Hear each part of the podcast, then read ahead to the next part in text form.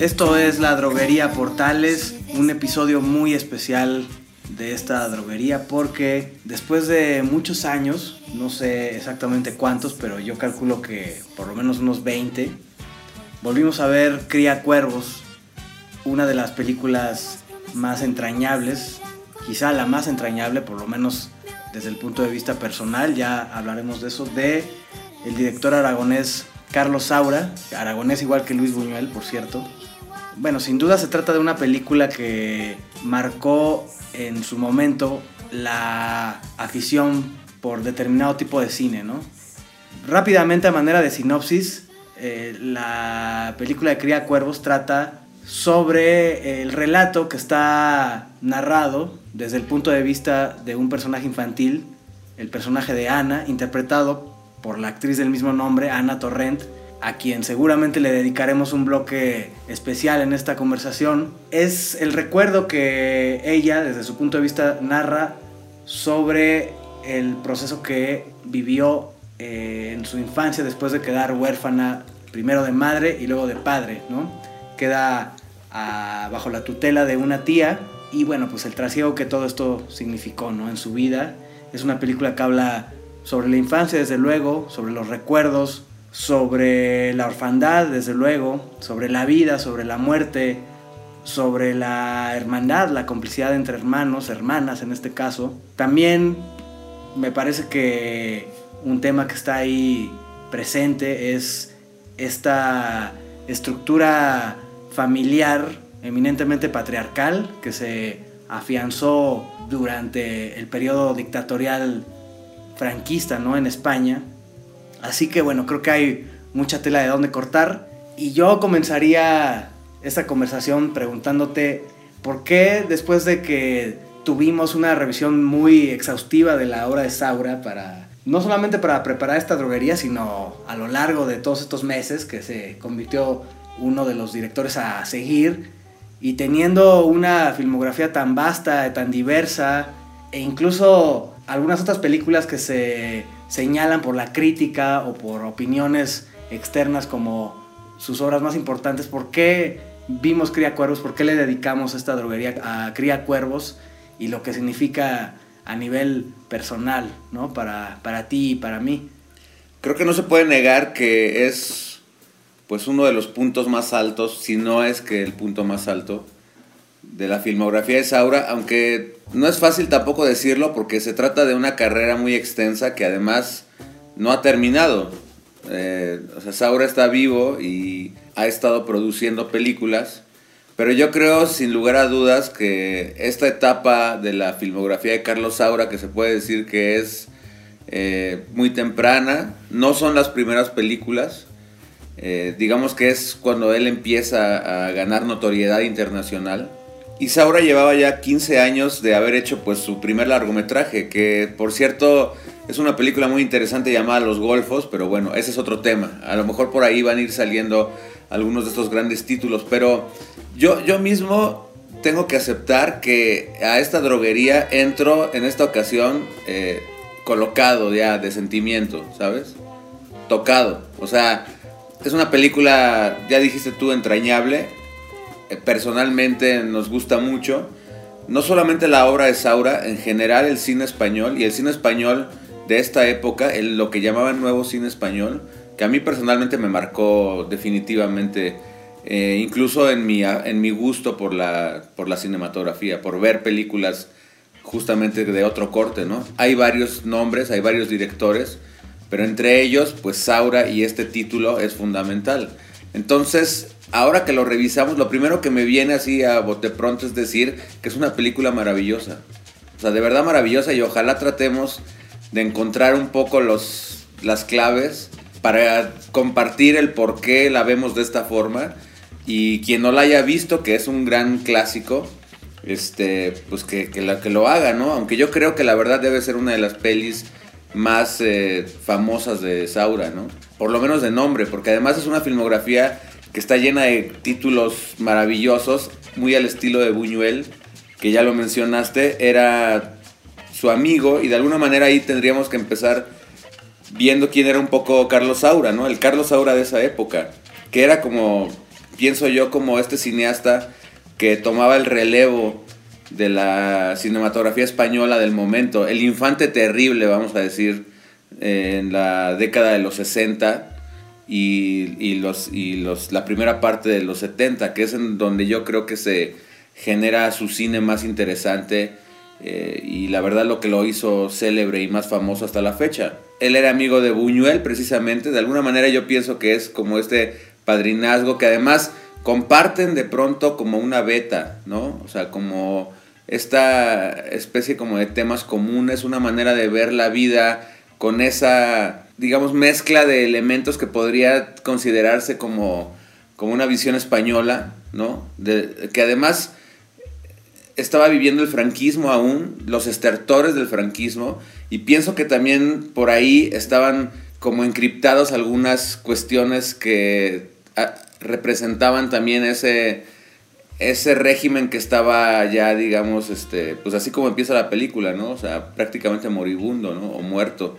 Que aquí hay que tomar en cuenta que aparece el personaje del padre, del padre de las niñas, que ya, que ya dijiste, no solamente de Ana, sino tiene dos hermanas, aunque Ana podría ser que es ese personaje ese que, ve más allá, que ve más allá de la apariencia, ¿no? Que es mucho más eh, perceptivo que las, que las otras dos hermanas, que una de ellas se llama Maite, la más chiquita, y la otra se llama Inés, ¿no? Irene. Irene, perdón, estoy ahí. Irene, este, un trío de niñas que son hijas de un militar eh, un militar franquista, obviamente, interpretado por Héctor Alterio, este gran actor argentino que estaba en aquel entonces eh, apareciendo y viviendo en España, apareciendo en muchas producciones de este tipo. Y yo nada más ahí, digamos, para entrar en, cuestión, o sea, porque la verdad es que no, no sé bien todavía por dónde abordarlo, yo te preguntaría, o sea, ¿qué sientes tú la primera vez que aparece esa, esa canción eh, tan emblemática que hace muy famosa a esta película. ¿Por qué te vas de Janet? La canción por sí misma tiene, en, valores musicales es, a mi parecer, casi perfecta, ¿no? Entonces, es un tema que ya de por sí, en cualquier circunstancia, transmite, ¿no? Una emotividad, no importa el, contexto en el que está empleada. Sin embargo, Aquí los tres momentos en los que se utiliza combinan desde luego ya la, potencia de la imagen y de conocer la historia y, la, y a los personajes, ¿no? Entonces, en esta película, la primera ocasión que aparece la canción de ¿Por qué te vas de Janet? es una secuencia tal vez la más famosa, que eh, es un momento en el que las tres hermanas se quedan solas escuchando en un tocadiscos portátil esta canción y comienzan a bailar entre ellas, ¿no? De alguna manera cerrando la puerta, ¿no? Al mundo de los adultos que está del otro lado y ellas viviendo su inocencia y su propio mundo a través de, del baile y de esta canción, ¿no? Entonces, en el momento que esta canción irrumpe, que es bastante temprano en la película, por ahí de los 15 minutos, ya estás seducido y atrapado por, la misma, ¿no? O sea, es el gancho eficaz, que por cierto hay que decir que Saura en sus películas tenía también esta cualidad, ¿no? De escoger temas musicales que se volvían como leitmotivs en sus películas, al menos en la de Peppermint Frappé también, con aquella canción de Los Canarios, tenía este sentido, ¿no? Como para emplear una canción muy poderosa que fuera repetitiva y se convirtiera como en una reafirmación, ¿no? De la, de la propia historia. Entonces es a nivel emocional una cosa este, superlativa, me parece, ¿no? Experimentar ese momento. Bueno, y eso hace muy famosa la película, ¿no? Por, por sí mismo, o sea, una de las grandes secuencias, no solamente de la película, sino del cine español del cine español de todas las épocas. Pero ahí es que hay tantas cosas que tratar de empezar como a revelar para descubrir la grandeza de la película. Lo primero que tendría que decir es que eh, pienso yo que Saura venía ya ensayando este tipo de temáticas desde películas atrás. O sea, él en realidad es un cineasta que, ya lo dije antes, empieza su primer largometraje, aunque él hizo eh, otros proyectos de cortometraje y documentales que habían tenido cierto éxito ya a nivel local en la década de los 50, ¿no? de la, la segunda mitad de los 50. Se arranca en los 60 filmando Los Golfos, que es muy interesante película porque es una especie como de neorrealismo español tardío, ¿no? El que se aprecia ahí, un tanto amateur tal vez.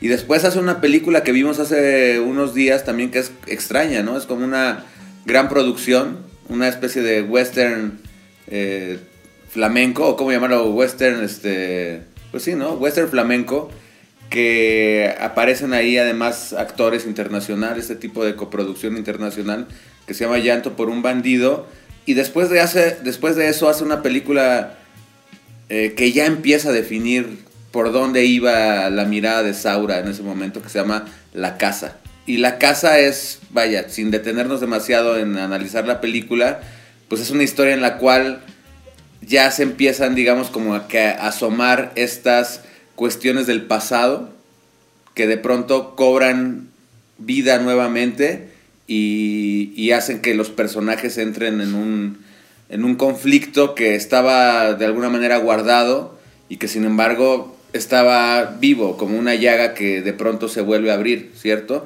Y esto tratando de alguna manera, insisto, el pasado, porque analizando esta España que es tal cual, en la cual existen las, las confrontaciones de posturas ideológicas eh, de manera muy evidente, que además eh, son parte de lo que conformó al, a la cultura española de todos esos tiempos, dado que pues se vivió una dictadura de 40 años. Y después de eso aparece una película que se llama Peppermint Frappé, que es la primera colaboración, que ahorita quería yo decir eso, el cómo esta película de Cría Cuervos y, la, y en sí la filmografía de esta época de, de, Carlos Saura está también condicionada por las colaboraciones que tuvo, por los personajes que confluyeron en sus películas, tanto el, el productor Elías Querejeta, tanto eh, la herencia un poco del trabajo que él había realizado como guionista con Rafael Ascona, que es un nombre fundamental del cine español, eh, el fotógrafo Luis Cuadrado, que es una historia eh, bien interesante porque Luis Cuadrado fue el que le dio, el, que, el, gran fotógrafo también de este nuevo cine español, que tuvo una vida también un poco trágica porque en sus últimos años, ya en la década de los 80 se quedó ciego y después se suicidó. O sea, es una historia que es como un mito del cine español. Esta película de Cría Cuervos ya no está fotografiada por Luis Cuadrado, sino por Teo Escamilla. Y desde luego, los vasos comunicantes que tienen que ver con el reparto, en este caso con, el, con la niña Ana Torrent, que dos años antes estaba realizando El espíritu de la colmena de Víctor Erice, que es otra inmensa película y en la cual también comparten esta cuestión de meterse como en la visión infantil para tratar de representar la realidad de España de ese momento, ¿no? Es algo que en el cine de Saura se puede percibir en varias de, de sus películas, ¿no? Cómo echa mano de elementos más bien representativos o simbólicos para hablar ¿no? de esta condición social, ¿no? de una España dividida, de una sociedad confrontada, traumada también.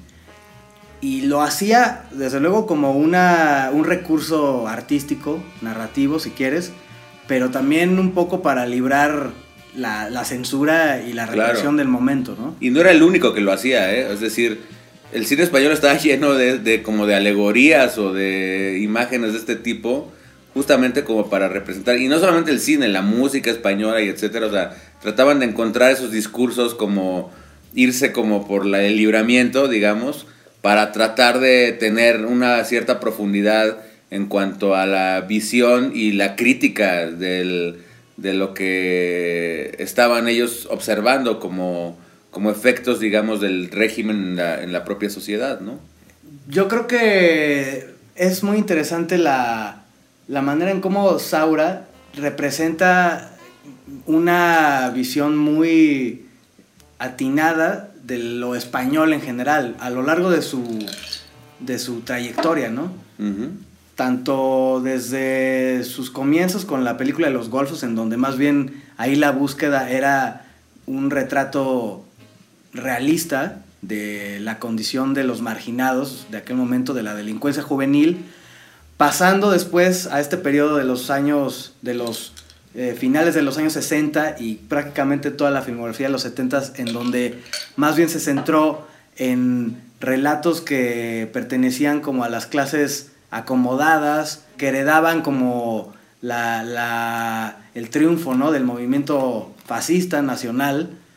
Y más adelante, pues todos estos, ya estas obras en donde eh, echa mano más bien como de la, de la danza, de la música, diferentes géneros musicales y dancísticos, en donde pues ahí también demuestra que él, uno de sus temas como centrales o de mayor interés era la representación de lo que significa la, España, ¿no? Que, y la, españolidad, la, españolidad, no sé cómo llamarlo. Pero mira, ahorita que me había quedado un poco trunco en esta idea de que Saura ya venía cocinando este tipo de historias, o sea, lo podemos ver claramente en otros dos títulos previos, eh, bastante, pero bastante recientes a la realización de Cría Cuervos, que es 1975, ¿no?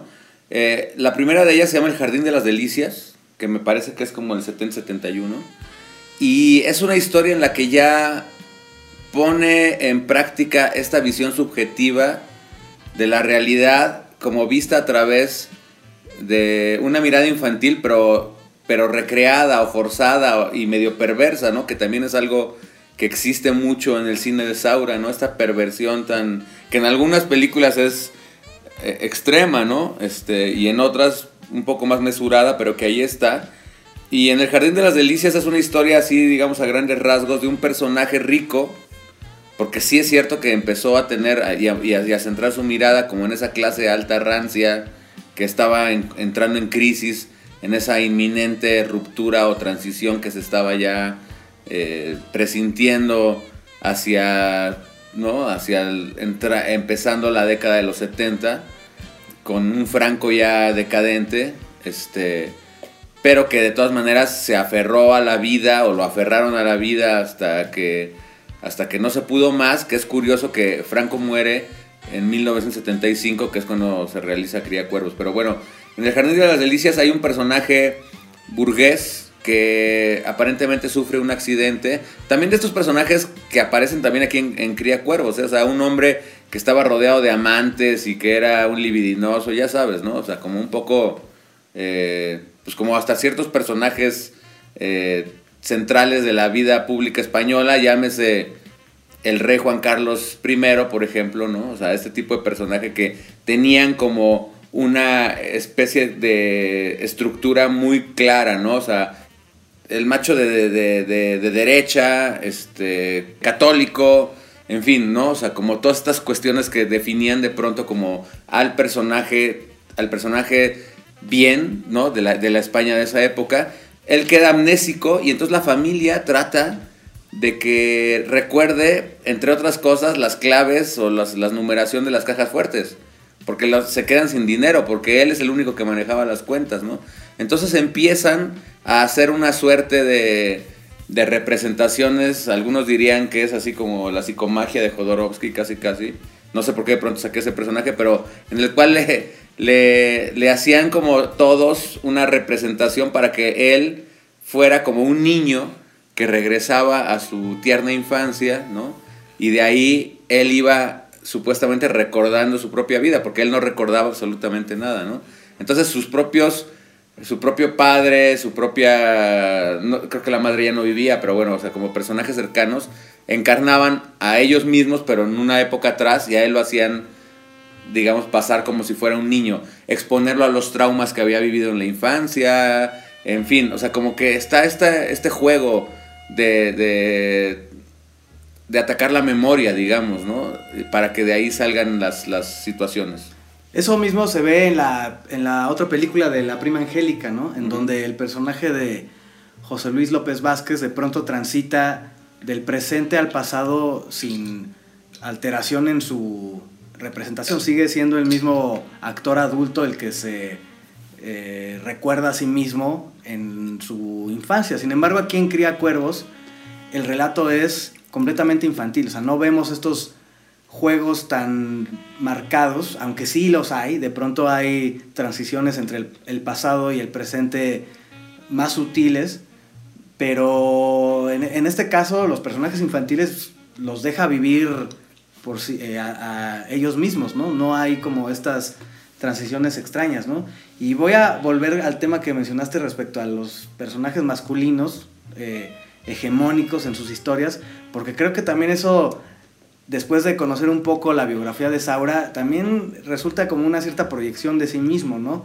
Es un personaje que, eh, si bien es un artista en toda la extensión de la palabra, ¿no? Además de cineasta, es fotógrafo, pintor y muchas otras cosas, él eh, construyó como su vida alrededor de su obra, de su arte, ¿no? E hizo que toda su familia se volcara como a la atención a, su trabajo, ¿no? Sus múltiples mujeres y sus múltiples hijos. Exactamente. Digo, hay un, esto lo estamos un poco basados, hay un documental que anda ahí rolando por algunas plataformas que se llama Sauras, ¿no? Sauras, de Félix Vizcarret, que en realidad, bueno, habla un poco más de la, del Saura y su familia, ¿no? Y su descendencia sobre todo. Y ahí puedes percibir un poco eso, ¿no? O sea, que era realmente el personaje justo que estás ahorita describiendo, ¿no? Ahora imagínatelo en su momento, ¿no? O sea, en el momento que hace esto, porque la película tiene otro tipo de, de cuestiones que son muy, muy saura, ¿no? Muy saura de ese momento. Eh, yo, yo, ya digo que no es casualidad que el, la cima de su filmografía de esa época, que por cierto hay dos películas, La Prima Angélica que ya mencionaste y esta Cría Cuervos, que ganaron reconocimientos en Cannes. No ganaron la Palma de Oro, pero ganaron el premio del jurado, que es como un premio secundario que siempre nos preguntamos qué es el premio del jurado, ¿verdad? O sea, algunos dirían si es el premio del jurado, entonces es el premio mayor, pues no, o sea, digamos que es un premio pues como secundario, pero del jurado oficial, ¿no? Y las dos películas lo consiguieron que esta filmografía tan brillante se haya dado justo en colaboración con Elías Querejeta, con el productor, que también había producido y que es otro nombre fundamental del, nuevo cine español, entre otros, productor del Espíritu de la Colmena, donde aparece por primera vez Ana Torrent, ¿no? Eh, y la otra, la colaboración con los actores, en especial pues, su diva de ese momento que era Geraldine Chaplin, ¿no?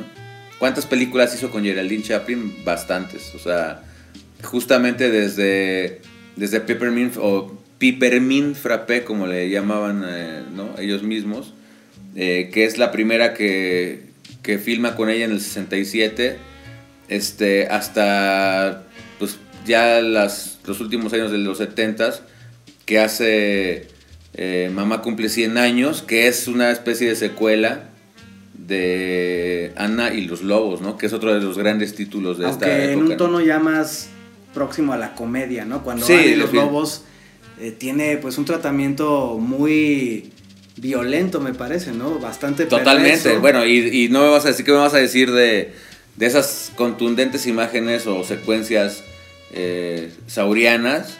Que a veces nos hemos dicho muchas veces aquí mientras estamos hablando de que eh, a veces esa, esa visión, esa manera de interpretar la vida, este no correspondería de pronto como con, las sensibilidades de hoy en día. Bueno, yo creo que sí sería atacado y eh, señalado de misógino para empezar. Por lo menos en esa película de Ana y los Lobos, ¿no? En la de Peppermint Frappé, al menos la tragedia se comparte entre un personaje masculino y, y uno femenino. Pero Ana y los Lobos sin duda es una crueldad absoluta que me parece que aquí en, Cría Cuervos subyace de manera así como muy eh, tenue por las mismas características de, que estamos hablando de personajes infantiles que no están maleados, que más bien atraviesan una crisis propia de su edad después de atravesar por un eh, acontecimiento muy doloroso y traumático pero que no llega a manifestarse ni a, ni a concluir de una forma tan violenta, ¿no? Como en aquellas películas, ¿no? Pero creo que esto nos da pie como para ya entrar en particular a la película, ¿no? Ya, de acuerdo, de acuerdo. Y a, a prepararnos unos carajillos, ¿no? Porque eso es lo que le va bien, digamos, como a esta temática. Un día que estaba mi madre haciendo limpieza general, sacó del armario una caja metálica. Me la dio y dijo, Ana, tira esto a la basura. No conviene que esté aquí. Además, ya no sirve para nada. Yo, intrigada, le pregunté, ¿qué hay dentro? ¿Qué más te da? me contestó. ¿Es veneno? pregunté yo. Mi madre sonrió y dijo, sí, es un veneno terrible. Con una cucharadita de estos polvos puedes matar a un elefante. Y luego dijo, ala, tíralo a la basura. Yo me quedé muy impresionada. Y no sé muy bien por qué. Me guardé la caja con el veneno sin hacer caso a mi madre. Estábamos hablando antes de esta pausa hidratante de cómo el Saura de finales de los años 60 y de principios de los 70 era muy proclive a la tragedia o a los finales violentos, ¿no? A la crueldad, ya lo dijiste tú, que además me parece mucho más acertado para catalogarlo. Sí, incluso en la película de La Casa, de manera muy explícita eh, e innecesaria también, vemos ante la cámara, pues, eh, la crueldad animal, pero desde luego representando eh, facetas más bien que tienen que ver con el comportamiento humano, ¿no? Y lo vemos a lo largo de, sus películas de aquella época y aquí pues empieza a transformarse, ¿no? Eh, porque lo que sucede aquí en Cría Cuervos es que el personaje de la niña de Ana comienza a incubar eh, pensamientos de, o deseo de, de muerte, tanto la propia como de las personas que están a su alrededor, ¿no? Claro. Pero es que ella cree que. Ella descubre desde muy temprano en la película que tiene el don de, de cumplir sus deseos eh, fatales desde el principio de la película. Es decir, la película empieza. Bueno, la secuencia de créditos es una, una especie de colección de imágenes del pasado, ¿no? Porque al final de cuentas ahí te vas a, te vas a, percatar de que se trata pues de, de, una especie de diario, de recuerdo de la protagonista, que curiosamente también encarna Geraldine Chaplin ya adulta, siendo digamos el personaje de Ana. Pero es, ella misma es su mamá, ¿no? O sea, también encarna a la madre de, de Ana Torrent, estando ella pequeña, y prácticamente empieza con la muerte del padre, de este militar eh, franquista, sobre todo este, de, ¿cómo se llama esto? De casquillos ligeros o como rabo verde, libidinoso, etcétera, ¿no? En el que justamente estaba teniendo un encuentro sexual con una amante, esposa de otro personaje que luego va a aparecer, que al mismo tiempo deseaba a la hermana de la madre, o sea, a la tía a la que se hace cargo de las niñas. Es un poco un enredo ahí medio O sea, familiar telenovelesco, pero ella, la niña eh, Ana, se enfrenta al cadáver del padre, que es una escena fuerte, ¿no? Desde, desde el principio de la película, y de pronto ves ahí un vaso de leche vacío, que a lo largo de la película te vas a dar cuenta de que ella se lo dio con bicarbonato de sodio, que ella hasta todo el tiempo en la película cree por supuestamente cosas que dedujo de una conversación con su madre, que es un veneno muy poderoso, y entonces eh, te das cuenta de que la niña lo hizo, le dio a beber eso a su padre, y ella cree, queda convencida desde ese momento que tiene el don, digamos, de la fatalidad o de la muerte, o sea, que ella mató al padre, ¿no? Había leído por ahí en alguna reseña, pienso yo, mal interpretado por lo menos para mi gusto, que decían que la niña vivía con una culpa de haber matado al padre. Yo no creo que haya culpa alguna, al contrario, ella en realidad ya tenía un conflicto con su padre y ahí es donde digo que hay cierto vaso comunicante con, el espíritu de la colmena de Víctor Erice, que es una obra en otro tono, eh, para mi gusto infinitamente más poética que Cría Cuervos, digo sin demeritar desde luego en lo absoluto Cría Cuervos, porque también tiene cosas muy poéticas para, para mi manera de ver, pero aquello sí es, digamos, como una representación eh, eh, muy alegórica de lo que es enfrentar al niño, que además es otra época, ¿no? Es época en la que todavía estaban, digamos, como muy presentes los, las secuelas de la guerra civil y la niña de la niña más pequeña que es Ana Torren se enfrenta digamos al franquismo al naciente franquismo a partir de su propia visión y de su imaginación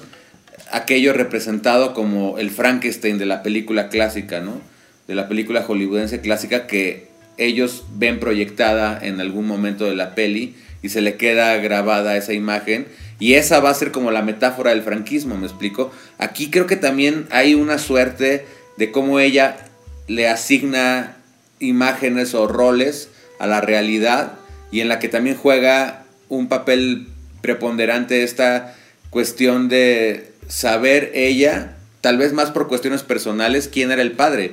Porque él, él, ella se da cuenta desde temprana, desde muy... Era la más sensible de las tres hermanas, pues que el padre era básicamente alguien que le hacía ver su suerte a la madre, con la cual ella aparentemente tenía una relación mucho más cercana incluso que sus hermanas, ¿cierto? Entonces, después de ver la muerte del padre, sigue a eso el funeral y cuando le dicen ves a tu padre, que es una de las secuencias que a mí, yo de entrada ya de ahorita diría que es una de las que más me gustan, justamente por cómo plantea ya de entrada con esa... Eh, con, tajantemente quién es el personaje de Ana le, le dicen, ves a tu padre en el féretro y ella dice, no quiero. Se, se, rehúsa. Y ves que las otras dos hermanas sí lo hacen.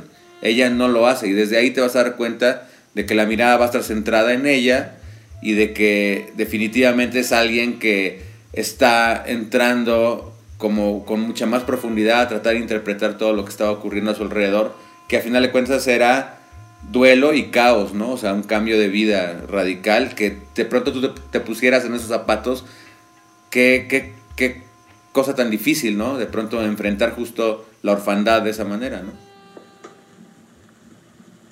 Cuando entréis en la habitación, lo primero besáis a vuestro padre y después rezáis una oración para que su alma esté en el cielo. ¿Comprendido? ¿Comprendido, Ana? Alzámonos. Ahí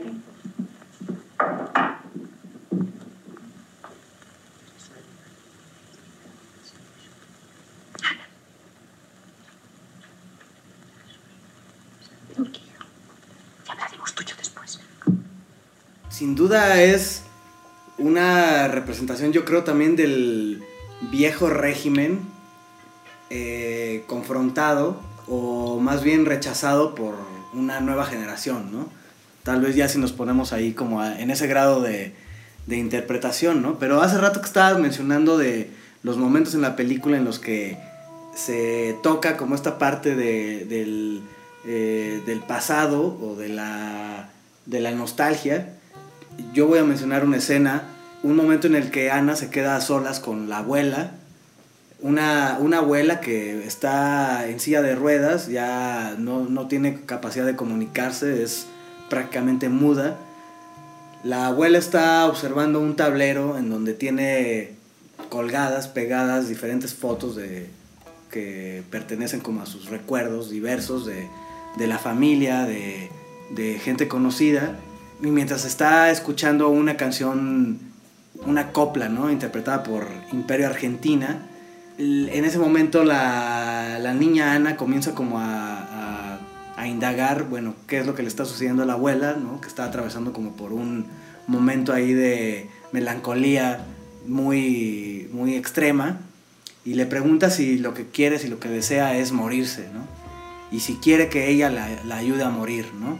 Y ahí es en donde de nueva cuenta eh, entra en, escena este supuesto veneno potentísimo, ¿no? Con el que ella supuestamente asesinó al padre y que la madre ya le había eh, indicado los riesgos, ¿no? De utilizarlo. Creo que ese momento también es muy intenso a nivel emocional de cómo las generaciones pues más, más antiguas comienzan ya a, a desvanecerse, ¿no? En este nuevo mundo, ¿no? Que, nace a partir de, la muerte de Franco, ¿no? Pues sí, digo, y de hecho esta secuencia que tú mencionas es, un pasaje completo en la película en la que empieza a tomar así una dimensión, desde ahí creo que ya es muy difícil que no te veas ya completamente involucrado en la historia y empezar a sentir la conmoción que viene después de la secuencia de la canción de Janet. O sea, es justamente así como irrumpen, porque pasa muchas veces en la película que creo que no es algo casual, que ellas de pronto estando en, en su propio mundo, las niñas, recreando su propia versión de la realidad, de pronto se ven interrumpidas por la realidad misma, ¿no? Y entonces, en ese caso están bailando y están, pues prácticamente se, se echan toda la rola de Janet hasta una vez y media casi, porque la primera las irrumpe la tía, ¿no? Las, las, las, ella les dice que le, va, que le bajen y lo que hace Ana es quita, o sea, no le baja, quita totalmente el tocadiscos porque eh, la aguja, ahí se nota la personalidad de la niña, ¿no? Esta especie de, de confrontación también que se va volviendo cada vez más abierta y tajante con la propia tía, con esa nueva figura de autoridad que ella rechaza totalmente. Y después pone la canción, bailan y hasta el final de esta empieza a sonar un timbre. Y ese timbre es la abuela que está llamando porque la habían dejado ahí colocada al frente de una ventana viendo, ¿no? Y, la, y ella le dice, pobrecita, nadie te hace caso. Y entonces viene ese rito que no es la única vez que se ve, porque era un rito auténtico, de ponerle enfrente de ese tablero y colocarle su, su vieja canción. ¿Quieres ver las fotos? ¿O prefieres ver el libro de oraciones? ¿Quieres ver las fotos?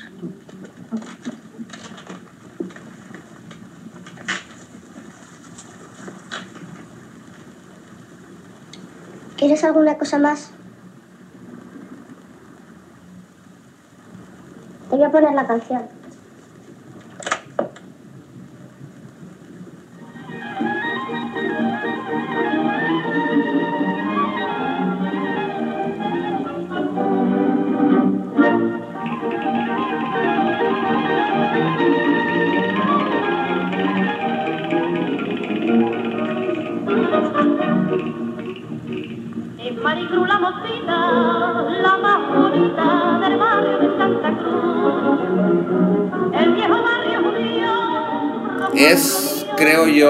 La declaración absoluta justo de esto, ¿no? De la confrontación o de la división entre las dos realidades, ¿no? Que además sucede varias ocasiones. Y el personaje de la abuela juega este, este rol. Al final de cuentas existe ahí. eh, y, y también hay otra, otra especie de juegos que yo de pronto los veía y, y también pensaba que no eran casuales, ¿no? Por ejemplo, cuando el padre están, están llevándose a cabo el funeral y él está en la pues en el féretro, le hacen una toma de perfil, digo ya nada más por las características físicas de Héctor Alterio, ¿no? Que además estaba como pues un poco ya ralo también, digamos, del, del- en el cabello, tenía una nariz aguileña, y le hacen una toma lateral, y era, haz de cuenta, que el caudillo. No sé si te diste cuenta de eso, pero la verdad es que yo creo que eso no debe, digo, para alguien así, con ese ojo sauriano, yo no creo que haya sido algo casual. Simplemente estabas viendo ahí algo que de pronto se le asemejaba mucho a este personaje ubicuo en la historia española a lo largo de 40 años, ¿no? Entonces ahí está presente todo eso que de todas maneras yo pienso que era algo que, que a casi todos los autores de esa época, eh, cinematográficos en este caso, porque hay otros tantos cineastas de la generación también eh, muy notables, ¿no? O sea, Manuel Gutiérrez Aragón, este, en fin, otros, otros cineastas que se estaban forjando. Mario Camus, ¿no? Mario Camus también, este, escribió el Jaime. Chavarri, este, en fin, hay varios, ¿no? El propio Erice. A todos ellos les este tema no se lo podían saltar. O sea, era de lo que de alguna manera tenían que hablar también, ¿no? Y desafiar además, porque era esto también, el tratar de crear a pesar de todas las imposiciones y todos los candados que el propio sistema les, les ponía en el camino.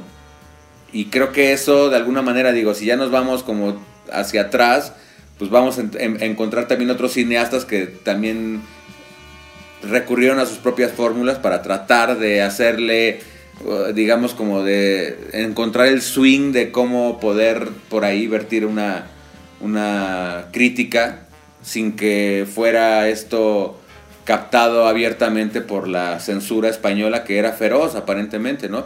Y fue lo mismo que le pasó a Buñuel cuando hizo Viridiana, que fue su retorno a España, digamos, era una coproducción México-española, en la que obviamente también hay un montón de cuestiones ahí que si no se mete claramente con el, con el régimen político, sí con sus valores, sí con ese catolicismo así a ultranza que caracterizaba al Estado español en ese, en momento, ¿no? Entonces, Cría Cuervos, pienso yo que ahí está una de las claves de por qué es una película que llega a ese grado de, de como obra, porque en realidad hay una, se están amasando cuestiones que, ya, fíjate lo que ya hablamos aquí, digamos, un discurso personal como autor que ya se estaba cocinando previamente y que llega a una madurez en ese momento.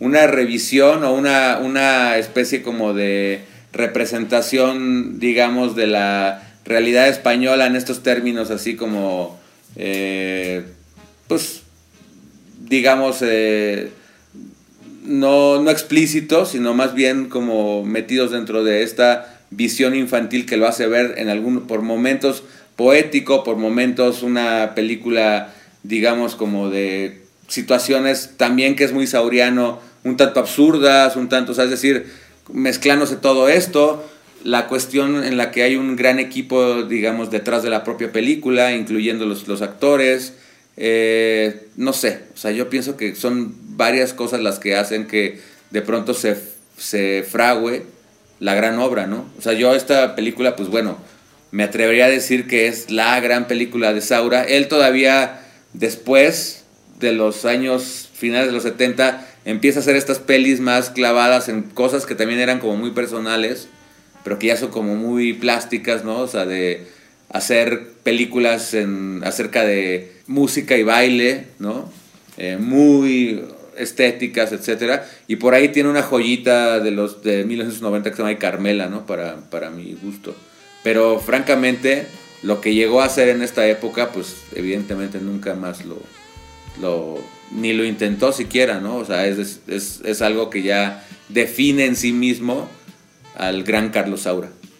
Hay algo de lo que no hemos hablado, que es la conexión personal que uno establece con la película y no me refiero nada más como a la, a la revisión que tuvimos hoy aquí en la droguería, sino me remonto a la primera vez que, que vi la película, ¿no? ¿Por qué uno llega a conectar tanto sin, sin, contar con esta información? Porque yo hace 20 años o un poco más que vi la película no tenía el, mismo grado de, de acercamiento que, que tengo ahora con la con la filmografía de Saura.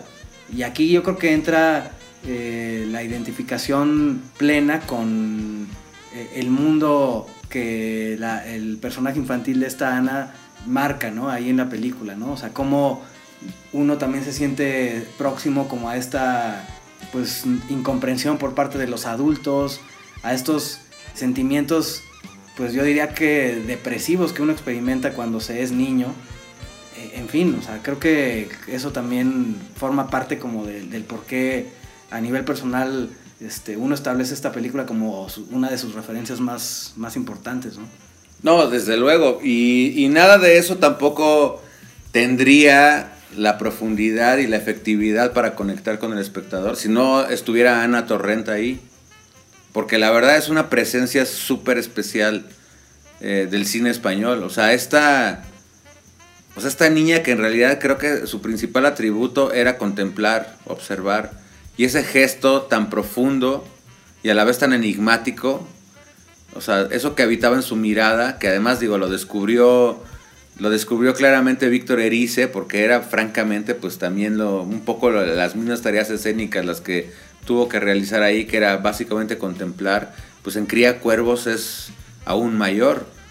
O sea, justo la secuencia inicial que es la muerte del padre misma, o sea, en la que ella es testigo de que el padre, eh, justo al momento de morir, había estado eh, compartiendo la cama y en el acto sexual con la amante esta, ¿no? Este, ella simplemente se queda observando y la cámara se regodea con ese rostro tan especial, siendo que era una niña de cuántos años en aquel momento. Me imagino que haber tenido unos nueve años, una cosa por el estilo. Porque cuando hizo el, el espíritu era todavía más chiquita, ¿no? Era así, vaya, una niñititita, ¿no? O sea, que todavía incluso la, la voz era y la manera de hablar era así, de pronto a veces casi, ¿no? O sea, como ilegible. Este. O sea, yo creo que en realidad es. Y además un gran mito del cine español ella, ¿no? O sea, es decir. Curiosamente no llegó a ser ya, ya más grande, tal vez la actriz, ¿no? O sea, que, que muchos hubieran creído que iba a llegar a ser. Hasta la fecha sigue apareciendo, pero también tuvo ahí como un hueco muy grande hasta que reapareció en una película eh, que fue ya muy este, famosa en su momento, que se llama Tesis, ¿no? De Alejandro Amenábar, pero ya cuántos años habían pasado. Más de 20, ¿no? 25 por ahí. Bueno, pues justamente lo que hay en medio, creo que porque en realidad sí apareció por ahí, vaya, como que sí se dedicó a la actuación ella, pero obviamente, eh, pues poco, o sea, nunca llegó a igualar lo que ella misma proyectaba siendo una niña, ¿no? Porque la verdad es que era eso, básicamente, ¿no? Lo que ella llegaba a proyectar. Sus tareas escénicas más poderosas tenían que ver básicamente con su presencia, única y exclusivamente. Y yo pienso que eso ha marcado incluso como al cine español de manera que eh, ahora, por ejemplo, digo, eso ya es una nota así como al margen porque no hemos visto la película. Hay una película española muy sonada en esta época que se llama Las Niñas, que es la que ganó el Goya, etcétera, que también es como una, una, pe- una película que se desarrolla en un entorno es- eh, escolar, estudiantil, sobre todo femenino, que, que el personaje principal es una actriz que recuerda un poco a Ana, a Ana y es porque a final de cuentas se quedó como una especie de, pues, o sea, como de emblema absoluto de lo que es el niño dentro de la dentro del cine, ¿no? En, el- en la filmografía, en la cinematografía española.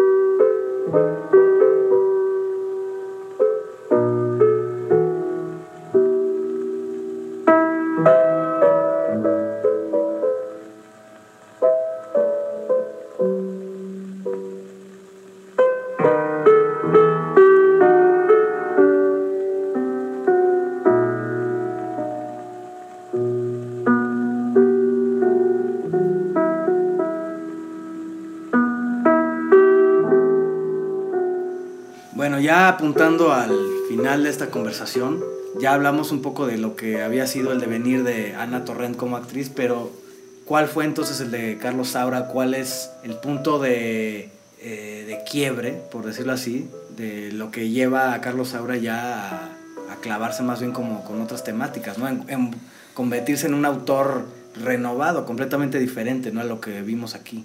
Pues yo te digo que a veces me llama la atención que da por terminada su relación con Elías Querejeta como productor, creo yo, a mediados finales de los años 70. O sea, creo que Elías Querejeta ni siquiera llega a producir ya este Mamá cumple 100 años, que es del 79, ¿no? Y se nota.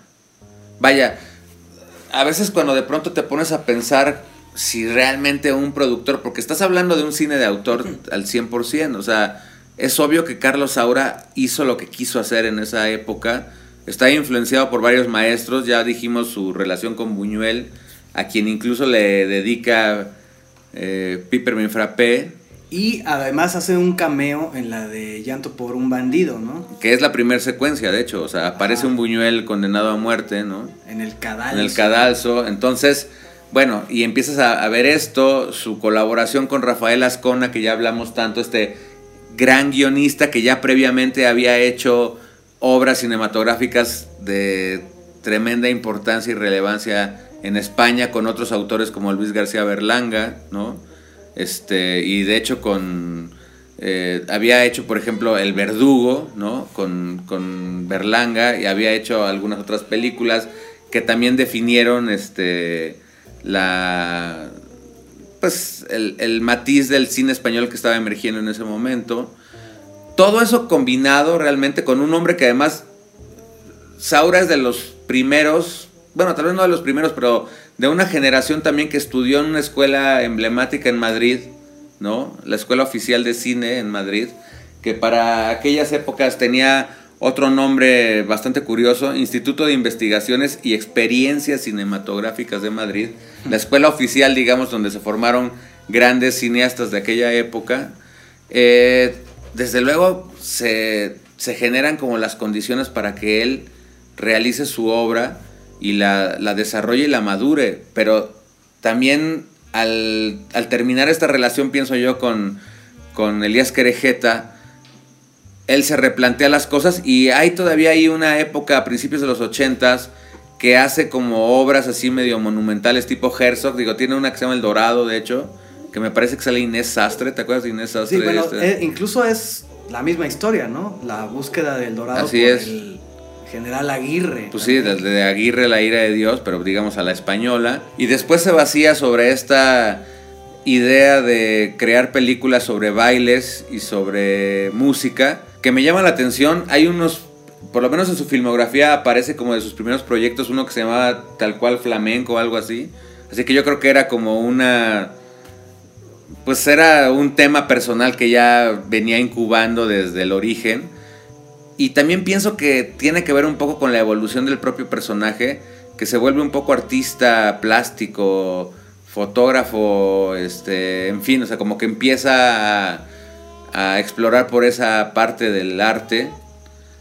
Y tiene que ver más, te digo, con sus películas, aunque yo insisto que la vimos en alguna muestra, eh, Hay Carmela en 1990, es una peli que también es entrañable y que es una y que de hecho la vi hace no, muy, mu- no mucho tiempo, por lo menos pedacitos, creo que en la tele, y me pareció excepcional, o sea que es una gran película, ¿no? Pienso yo la evolución personal, de todas maneras siguió haciendo mucho cine que ya no he visto, la verdad, o sea que ya no, ni he tenido mucha curiosidad de ver de qué se trata. Pienso yo que es un gran autor, de pronto tal vez lo que más me interesa de él es justamente este periodo que ya hemos comentado el día de hoy. Y nada, y de todas maneras reconocer que es un autor fundamental del cine, insisto, este, español y mundial. Y que de todas formas creo que es muy loable y muy respetable que a sus 90 años siga trabajando, ¿no? Y siga teniendo esta capacidad creativa. Y desde luego, pues es como lo que uno quisiera, ¿no? O sea, No, y tener es- la capacidad de llegar a una edad avanzada todavía haciendo cosas. ¿no? Totalmente, y, y de acuerdo a este documental que ya mencionamos hace rato, de Sauras, este, se, se le ve de pronto un poco esta cuestión de cómo vive él el día a día, y es este tipo de autores, pues este, este tipo de leyendas vivientes, ¿no? Que de pronto le hacen un homenaje en París y hacen una exposición en un gran museo, y entonces, y, y- que de pronto le hacen un homenaje en Asia, y que de pronto, ¿no? Y que su agenda sigue estando llena y que él, eh, una de sus hijas más pequeñas, o la hija más pequeña que tiene de sus múltiples matrimonios, es la que le llevaba la agenda y como que era su, Su asistente. su asistente. Y se nota claramente a alguien que en realidad pues, solamente puede tener ese trajín tratándose de un autor este, vivo con, e- con esa dimensión, ¿no? con, ese, con esas referencias. Entonces, bueno, desde luego que, ¿qué más se puede decir? ¿no? Y, y- y la verdad es que es la primera vez que hablamos aquí en la droguería del cine español, que, insisto, es como una gran influencia para nosotros. Entonces, bueno, pues mira, ya si nos estamos este, acercando al final, a ver si existen algunas otras secuencias que podamos por ahí este, desentrañar. O sea, yo, yo hemos dicho ya varias, este, la primera, digamos, como del, del propio funeral del padre. Hay una, hay una secuencia casi final que, que cierra el círculo de esta visión acerca de Ana y su concepción de sí misma. Que además es como muy sutil todo esto, porque no es, o sea, no lo remarcas, Aura, lo va como introduciendo sutilmente, pero luego te das cuenta de que la niña en realidad está convencida de que ella tiene poderes, ¿no? Y entonces lo intenta con la tía.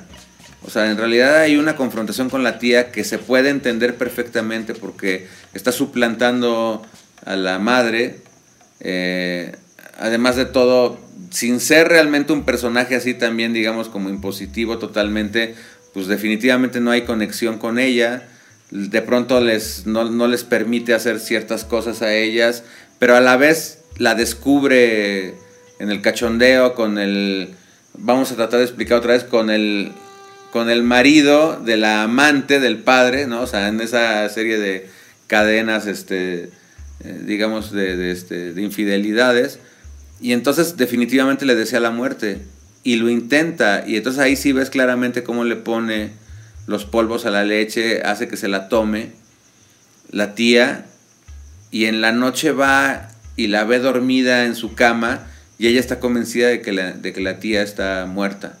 Y lejos de ser, de alegrarse o de, o de, notar ahí, digamos, como mucha más este, maldad, en realidad te das cuenta de que es un personaje noble como niña que es y le va y le acaricia la cabeza y le dice ya es tú, ya está o no sé, o como que en realidad la conforta, ¿no? La reconforta dentro de su supuesta muerte.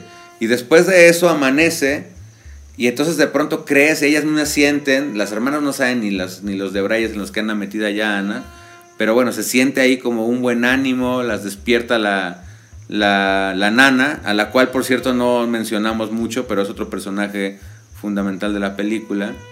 La, la, la, nana las despierta, las niñas están de muy buen humor y empiezan a decir, no, yo no quiero ir al colegio, yo, no, yo tampoco. Y Ana después lo afirma, yo no voy a ir a la escuela porque ella cree que ya se habían liberado del yugo, digamos, como de la tía, y de pronto la escucha. Escucha la voz de la tía y se da cuenta en ese momento que no hubo muerte y por lo tanto también cae en la cuenta de que esto que ella misma pensaba que incluso la relaciona a la muerte del padre en la cual existe tal vez esta cuestión dentro de ella de si acaso fue la que provocó la muerte de él, pues queda resuelta de esa manera, ¿no? Me parece también una secuencia que cierra. O sea, que cierra esto que, que Saura abre justamente con el vaso de leche a un lado del lecho donde el padre acaba de morir. Y eso me parece de una sutileza y de una, digamos, eh, elocuencia absoluta. Vamos, niñas, a levantarse, que son las 7. ¿Al colegio? ¿Vamos? Tú, Irene, no te hagas la dormida. Venga, vamos. Pero bueno. Yo no quiero ir al colegio. Y yo tampoco. ¿Qué es eso? ¿Cómo que no queréis ir al colegio? ¿Pero qué os creéis? ¿Que las vacaciones van a durar toda la vida? Venga, vamos. Respecto a secuencias, creo que ya mencionamos las esenciales. Hay, hay más, pero permíteme que insista en las tres en las que se utiliza la, la canción de Janet de ¿Por qué te vas? Ya abordamos un poco la primera, pero las otras dos, la segunda en particular, que es un momento eh, íntimo con la niña, que ella se queda completamente sola eh, en el sofá escuchando la canción y cantándola, ¿no? Y es un plano que empieza como a acercarse, a cerrarse en su cara y ahí justamente es en donde explota como toda esta, esta personalidad, esta potencia y a la vez el rostro angelical de, de Ana Torrent, bueno, pues es un momento también estremecedor, igual que la tercera ocasión en que emplea la canción que es al final, que es justamente la que le continúa al momento en el que la realidad se, se impone sobre ellas y tienen que ir a la escuela, ¿no? Y vaya, o sea, creo que es inevitable tener que apelar como a esos momentos porque, porque sin esta canción tal vez la película tal vez funcionaría, pero no eh, llegaría tan profundamente como lo ha hecho, ¿no? A lo largo Pues- de las décadas. Pues sí, la canción del maestro José Luis Perales, interpretada por Janet, digo, se volvió aún más célebre a raíz de esta película y viceversa, ¿no? O sea, tanto así que bueno, es una canción que a la cual han recurrido, pero innumerables autores, ¿no? Y, se le han hecho N cantidad de Sí. covers. Y que dicen por ahí que está bien carita utilizar si, la, si se te ocurre querer ahí meterla dentro de tu dentro de tu película o algo así, que es una es una canción que está casi inalcanzable ya a estas alturas, Bueno, porque pues, a final de cuentas ya está totalmente relacionada con una obra, ¿no? Sí, y nos consta que más de uno lo ha intentado. Exactamente, de en la historia. infructuosa. Bueno, pues esto fue la droguería Portales. Eh, con sabor español el día de hoy, con el carajillo que estrenamos y bueno, esperamos en una próxima ocasión volverlo a volverlo a, este a probar hablando de otro de algún otro autor de, de esas latitudes, ¿no? Seguramente porque se aproximan fechas importantes para la historia del cine español, así que no vamos a adelantar, pero seguramente pronto habrá Aparecerá otro por ahí. Bueno, Listo. hasta la próxima. Chao.